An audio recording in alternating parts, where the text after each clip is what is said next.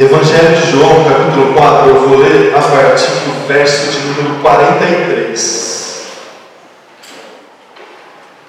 Todos encontraram aí?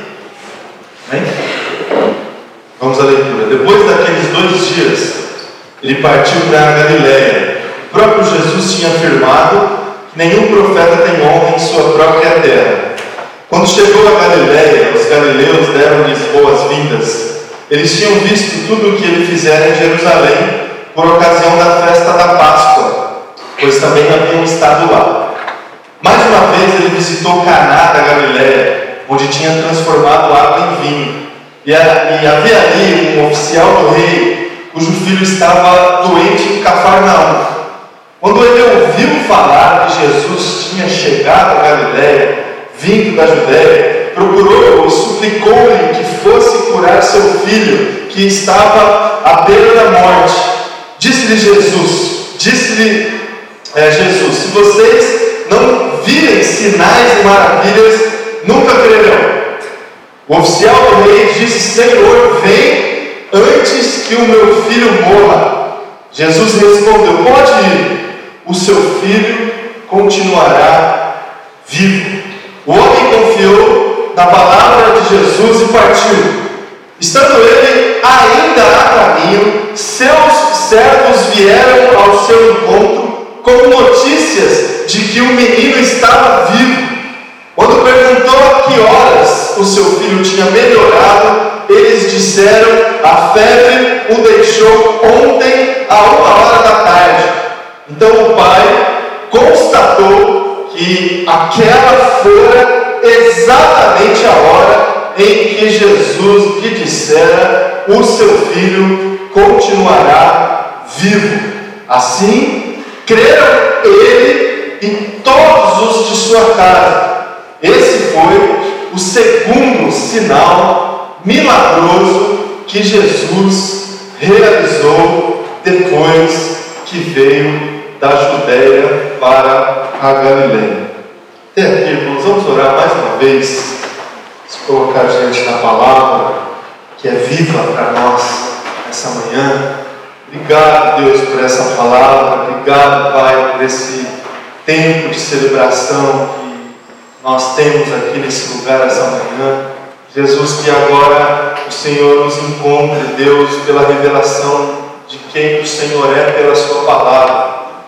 Isso nos transforme, que a gente consiga receber a tua voz, Deus, como um alimento para nós, alimento para a nossa fé, alimento, Deus, para a nossa vida, alimento, Pai, para a nossa semana.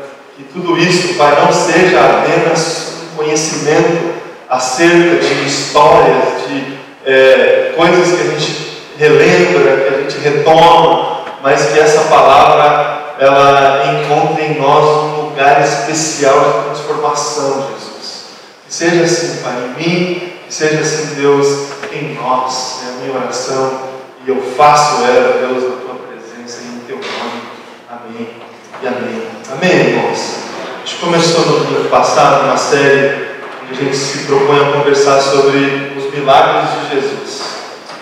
A gente vai é, destacar, retirar alguns textos dos evangelhos ao longo do mês de outubro e o mês de novembro, que relatam para nós essas experiências do Cristo quando o sobrenatural aconteceu. O milagre, o milagre, o milagre aconteceu. E a gente faz isso a partir de basicamente três propósitos, três, três objetivos. O primeiro é a gente conhecer mais Jesus, conhecer mais a forma como ele se comportou, a forma como ele interagiu com as pessoas, a forma como ele reagiu a essas interações, a esses diálogos, a, suas, a sua percepção, o seu movimento, a, a dinâmica do, do, seu, do seu ministério. Esse é um primeiro propósito que a gente tem no nosso coração, em conhecer mais os milagres de Jesus com o objetivo de conhecer mais esse Jesus. O segundo é aumentar a nossa fé, a nossa fé em Cristo. Relembrando conhecendo melhor essas experiências sobrenaturais do Cristo, a gente pode é, também alimentar mais e mais a nossa capacidade de acreditar em Jesus Cristo, de acreditar na pessoa e nos seus feitos, acreditar é, de uma forma é, mais é, profunda as coisas que a gente faz é, na nossa espiritualidade, que essas coisas ganhem mais sentido à medida que, é que a gente conhece mais as experiências sobrenaturais é, de, de Jesus Cristo.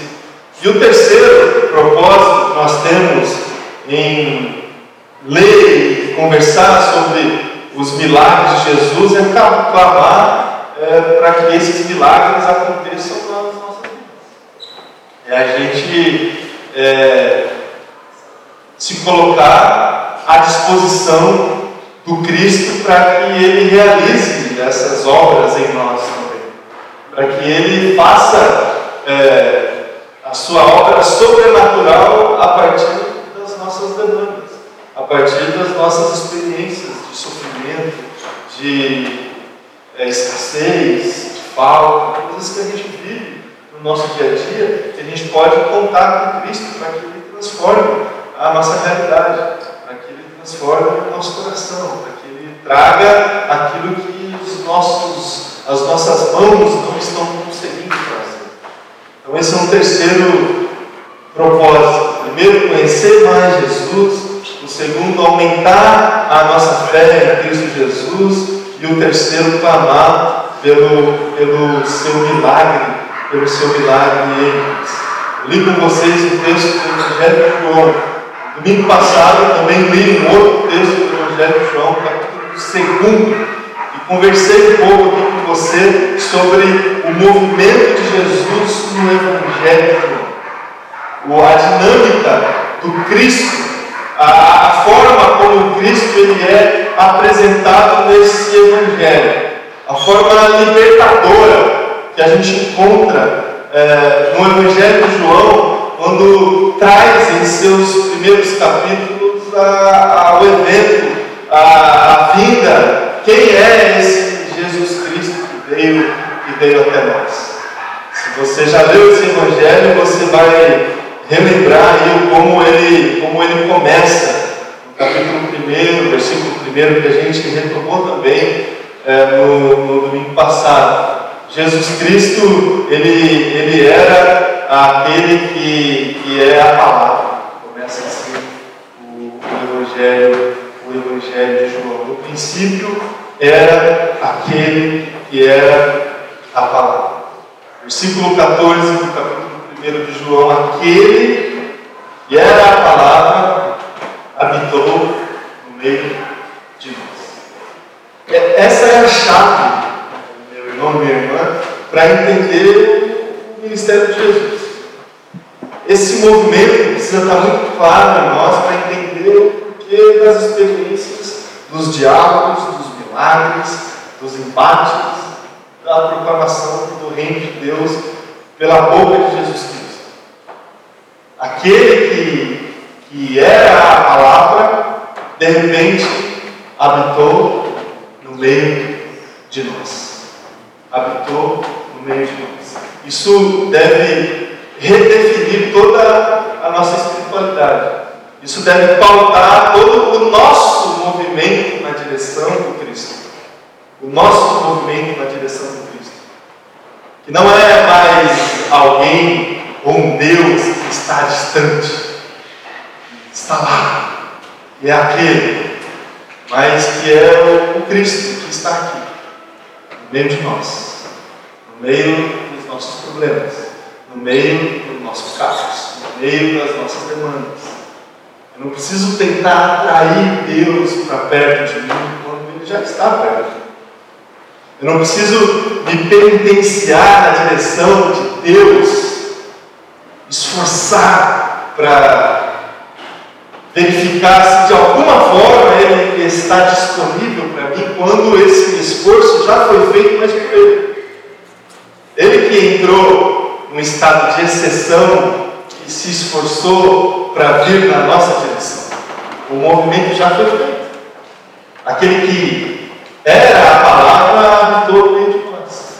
Aquele que estava em casa, a gente comentou isso aqui antes na escola, na escola bíblica, ah, o Deus, o Deus pródigo, que a gente está conversando aqui. O Deus que estava em casa e saiu de casa. E saiu de casa para vir aqui nos resgatar. Para ir no meio da nossa vergonha. Para entrar no meio da lama. Para resgatar o filho perdido. Esse é Jesus. Que se esforçou. Entrou num estado de exceção e habitou no meio de nós. O Jesus que no capítulo 2 do Evangelho de João estava numa festa de casamento, no meio das pessoas, convivendo com as pessoas, participando das demandas, das necessidades, de alegria, de celebração, vinho acabou. Ele participou. De repente a água foi transformada em vinho, Jesus estava ali. Pela sua palavra, o milagre aconteceu. Depois, Jesus foi para o templo. E Jesus habita em templos também, por incrível que pareça. E foi lá para se chocar com a realidade religiosa da época. Chegou no templo e verificou muita, muita contaminação das expressões religiosas da época e, de uma forma não convencional, purificou o templo. Exortou uma ira santa, que é, é difícil de ter, né? acho que só Jesus. Ira santa. Né? A nossa ira não, não é nada assim. A ira santa, ele é, chutou a, né, a barraca e purificou o templo. Jesus foi para o templo para conhecer a realidade religiosa da época e para mostrar que ah, ele estava entre as pessoas, que ele era o templo. Tanto é que ele chega para as pessoas e diz assim: destrua este templo aqui que eu refaço em três dias. Depois eles saberiam o que era que Jesus estava dizendo. Ele estava ali. E depois foi conversar com um mestre da religião da época, Nicodemos, escondido, porque Nicodemos não poderia assim expor muito esse diálogo. E ali ele mais uma vez delimitou esse movimento. Deus estava ali. E para receber esse Deus que estava ali diante de Nicodemos, o batismo precisava acontecer. O novo nascimento precisava acontecer para receber esse Deus que estava lá e que agora está aqui. João, capítulo 3, versículo 16. Deus amou tanto o mundo que fez o quê? Que enviou o seu Filho. Para todo aquele que nele crê não pereça, mas tenha vida eterna. Movimento. Por amor, Deus enviou Jesus para estar no meio de nós. Depois, esse Jesus que estava no meio das pessoas, batizando as pessoas, recebeu o bom testemunho de João Batista, também realizava ali o seu trabalho. Mas de repente a notícia chegou para João Batista e os seus discípulos e de repente João Batista testemunhou que aquele que estava batizando do outro lado era Cristo. Era a palavra que se tornou carne. Recebeu o testemunho do João Batista, depois conversou com a mulher samaritana. Lembra dessa conversa? Desse diálogo? Jesus, no poço, conversa com, com uma mulher, e aí é, ele apresenta para a mulher a sua mensagem, a resposta para o vazio. Ó, pegando uma água aí, você pega todo dia, eu tenho uma água para te oferecer, que se você beber dessa água, você nunca mais vai ter sede. E aí a mulher entendeu que é, estava ali diante dela alguém que gostaria de traçar, ali, de, de estabelecer uma conversa religiosa. E aí olha a ideia da mulher samaritana. Ó, é, onde se deve adorar a Deus? Onde que a gente encontra esse Deus? Em Jerusalém? Como os seus, ela falando para Jesus, identificando Jesus como um judeu. Ó, vocês, vocês dizem que a relação com Deus ela se estabelece no, na nossa movimentação na direção de Jerusalém. É o movimento. A gente, os samaritanos, a nossa relação com Deus é no monte. A gente sobe o monte, Deus está lá no monte. E qual foi a resposta de Jesus? Vem a hora e já chegou em que os verdadeiros adoradores adorarão o Pai em espírito e em verdade. Não é mais em Jerusalém. Não é mais cima do monte, é aqui, agora. Jesus no meio de nós. Percebem, meu irmão e minha irmã, o movimento de João capítulo 1, versículo 1, João capítulo 1, versículo 14. Aquele que era a palavra, de repente habitou no meio. E estava aí, esteve no meio das pessoas. E aí João capítulo 4 volta para Galiléia. E voltando para Galiléia, ele tem esse encontro com o filho de um oficial. O filho de um oficial do império, que pela fama de Jesus expressa ali a sua demanda, o seu sofrimento, a sua causa, sua causa de aflição. E aqui a primeira, o primeiro ensinamento que a gente consegue extrair do texto que a gente leu é o seguinte: a, se tem uma face da identidade de Jesus que a gente vai perceber e identificar ao longo de todas as a, a escritura sagrada, dos evangelhos, é que Jesus ele tem uma profunda compaixão pelo sofrimento profunda compaixão pelo sofrimento das pessoas, pela demanda das pessoas, pela oração que é feita em espírito e em verdade, pela oração que é feita com discernimento espiritual de quem Deus é e de quem nós somos. Deus, ele, de alguma forma, ele se sente atraído por um coração contrito, quebrantado, que expõe demanda, que expõe sofrimento, que expõe Mas passar depois, sincero. E de repente ele estava ali diante de uma exposição de, de um sofrimento, de uma súplica.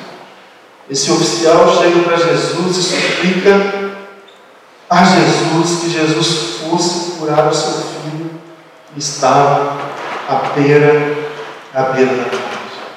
Mateus capítulo 9, versículo 36, um outro texto. Ao ver as multidões, teve compaixão delas, porque estavam aflitas e desamparadas. Mateus capítulo 14, versículo 14. Quando Jesus saiu do barco e viu tão grande multidão, teve compaixão deles e curou aos seus doentes. Mateus capítulo 15, versículo 32. Tenho compaixão desta multidão, já faz, fazem três dias que estão comigo e nada, e nada tem.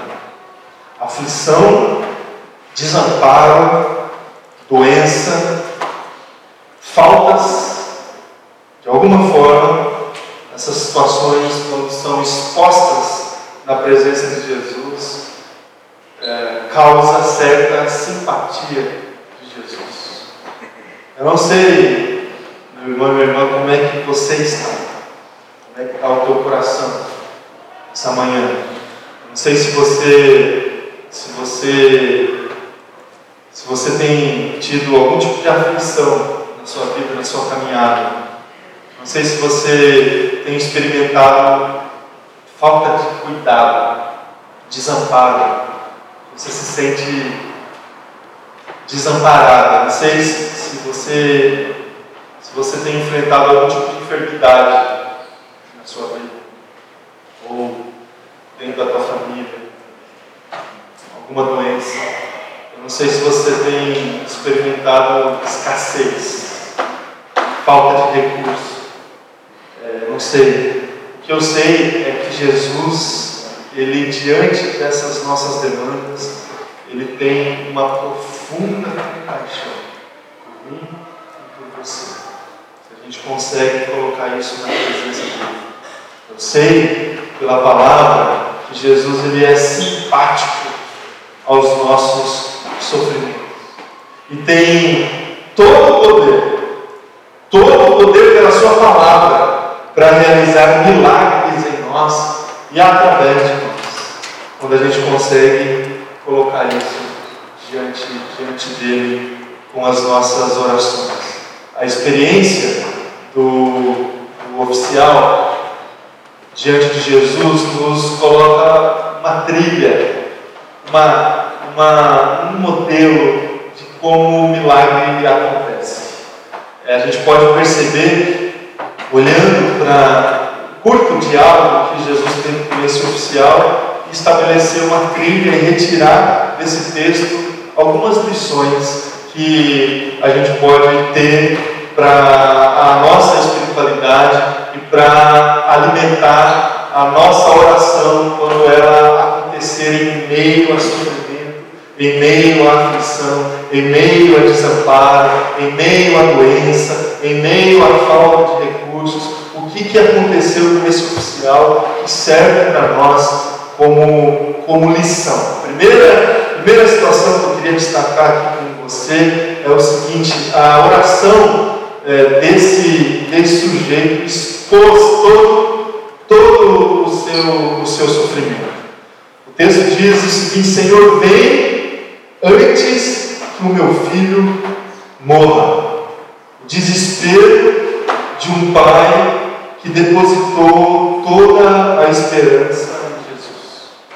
Toda a esperança em Jesus. Se tem alguma coisa que a gente precisa aprender, se desejamos experimentar a intervenção de Deus, o cuidado de Deus, é que a gente tem que ter a coragem de expor todo o conteúdo da nossa aflição na presença de Deus.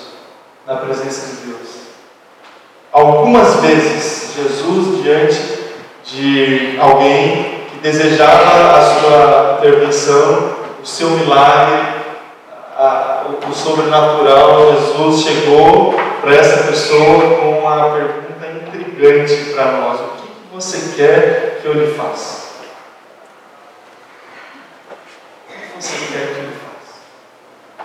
E essa pergunta, senão uma pergunta que tenta extrair toda a, a, dimensão do sofrimento daquele que está diante de Jesus, de Deus, pedindo uma intervenção. Primeira lição que a gente aprende com esse texto, com tantos outros, o milagre, Deus ele ganha acesso na nossa vida, no nosso coração, quando a gente se abre, quando a gente expõe a nossa vergonha, quando a gente consegue, é, com coragem, se colocar diante de Jesus com tudo aquilo que nós somos e todas as causas dos nossos sofrimentos. Esse sujeito chegou para Jesus: Jesus, meu filho está morrendo. Vem logo. Vem logo porque pode ser que meu filho morra nos próximos momentos, nos próximos instantes. Exposição. Exposição também denota completa dependência. Dependência. Uma, uma fé total naquele que poderia transformar a situação. Se a gente não consegue fazer isso, irmão, se a gente tem buscado a intervenção de Deus em, na nossa vida, o milagre de Jesus na nossa vida, mas não consegue expor a causa do sofrimento para Jesus, para as pessoas, para as comunidades que a gente frequenta, a gente, a gente não está apto ainda a receber a intervenção. Se a gente não conseguiu ainda responder a pergunta, o que você quer que que você quer que ele faça?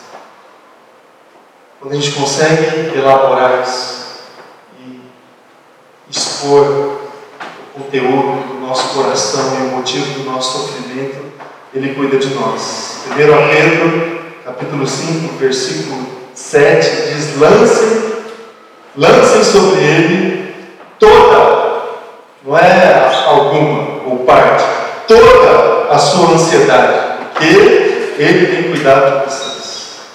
Ele tem cuidado de vocês. Exposição total das nossas ansiedades.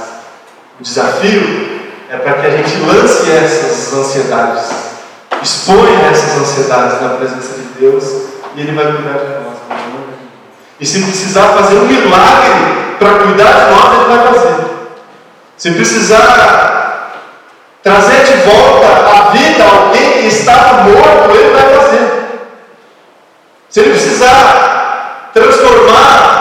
corações, restaurar relacionamentos, milagres na área profissional, na área financeira, se isso for necessário para que Deus cuide de nós, Ele vai fazer, meu irmão e irmã. Mas a gente precisa confiar. A gente precisa lançar no altar toda a nossa ansiedade. Não é uma ansiedade toda a nossa sociedade. Isso faz parte desse exercício, faz parte dessa trilha do milagre. E em segundo lugar, a experiência desse filho do oficial em relação ao seu filho é que o oficial ele confiou no milagre pela palavra. Pela palavra. E, e essa é uma situação que também eu conversei um pouco no domingo passado, que é, é chave para um entendimento daquilo que Cristo pode fazer por. A gente precisa crer na palavra. Na palavra. A, a vida, a capacidade criativa, transformadora de Deus vem pela palavra. Esse é o paradigma. No relato da criação, Deus criou as coisas pela Sua palavra. Nos milagres de Jesus, da mesma forma, pela palavra. Lembra da transformação da água em vinho? Palavra.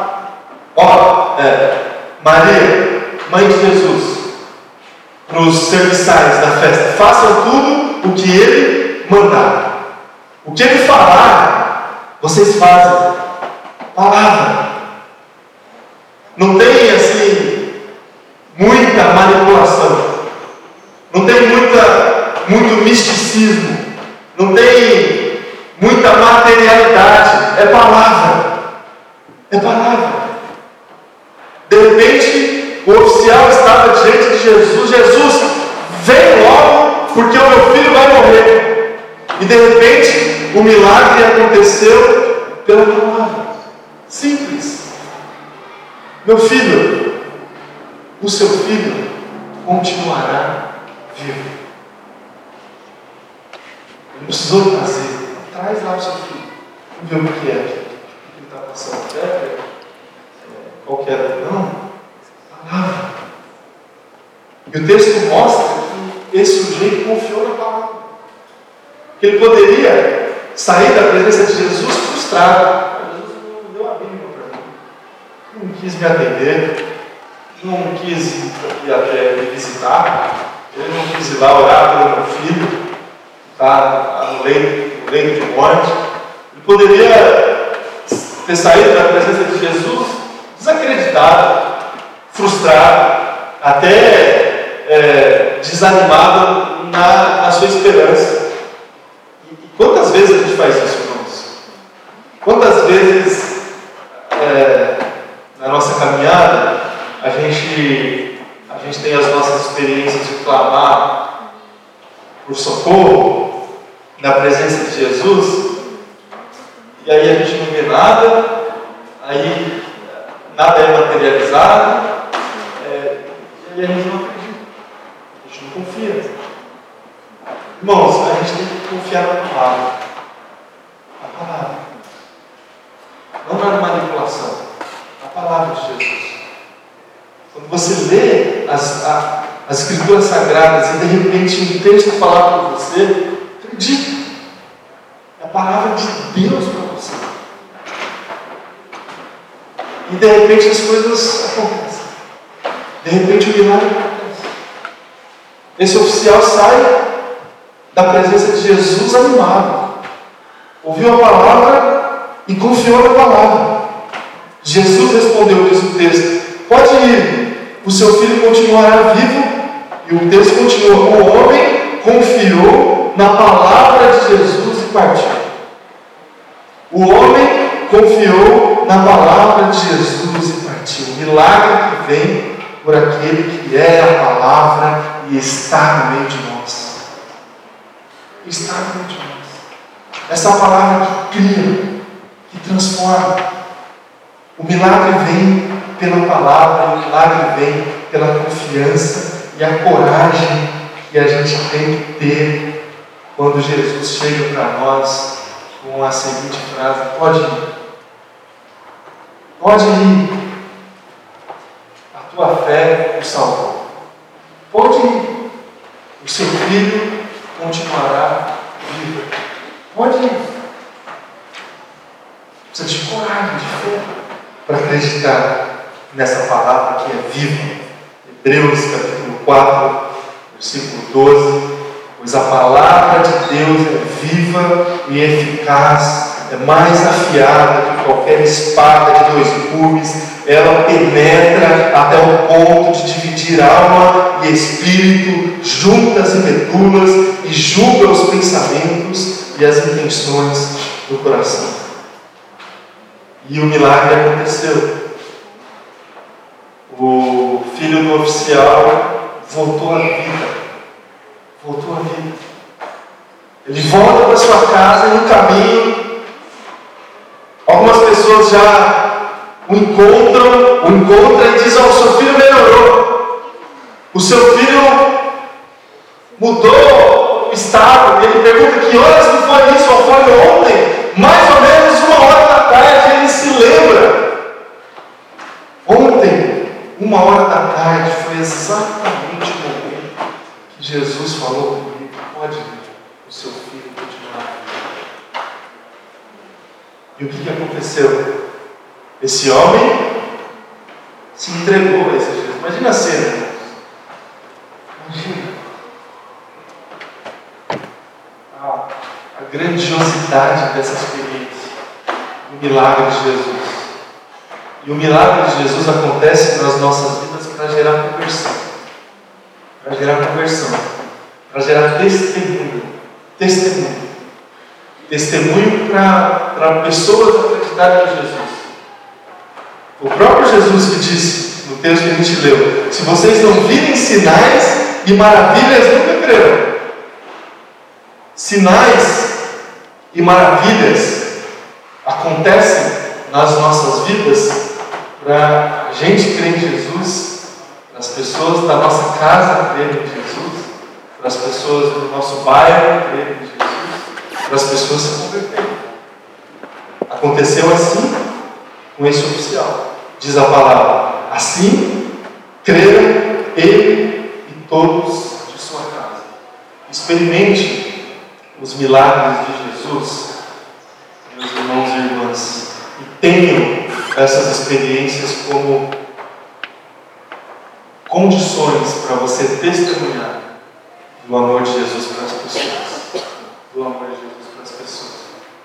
Compartilhe. Com as pessoas o que Jesus tem feito por você. Fale. Testemunhe. Testemunhe. Essa, essa palavra de testemunho, ela é poderosa. Poderosa. Lembra de Atos, capítulo 1, versículo 8? Vocês receberão o quê? Poder. Para quê? Para ser minha testemunha. A palavra que cria, a palavra que transforma, a palavra que liberta, a palavra que, que leva o sobrenatural de Jesus para as pessoas. Que a gente consiga experimentar esses milagres nas nossas vidas, expor o nosso sofrimento e confiar na palavra de Jesus. Amém?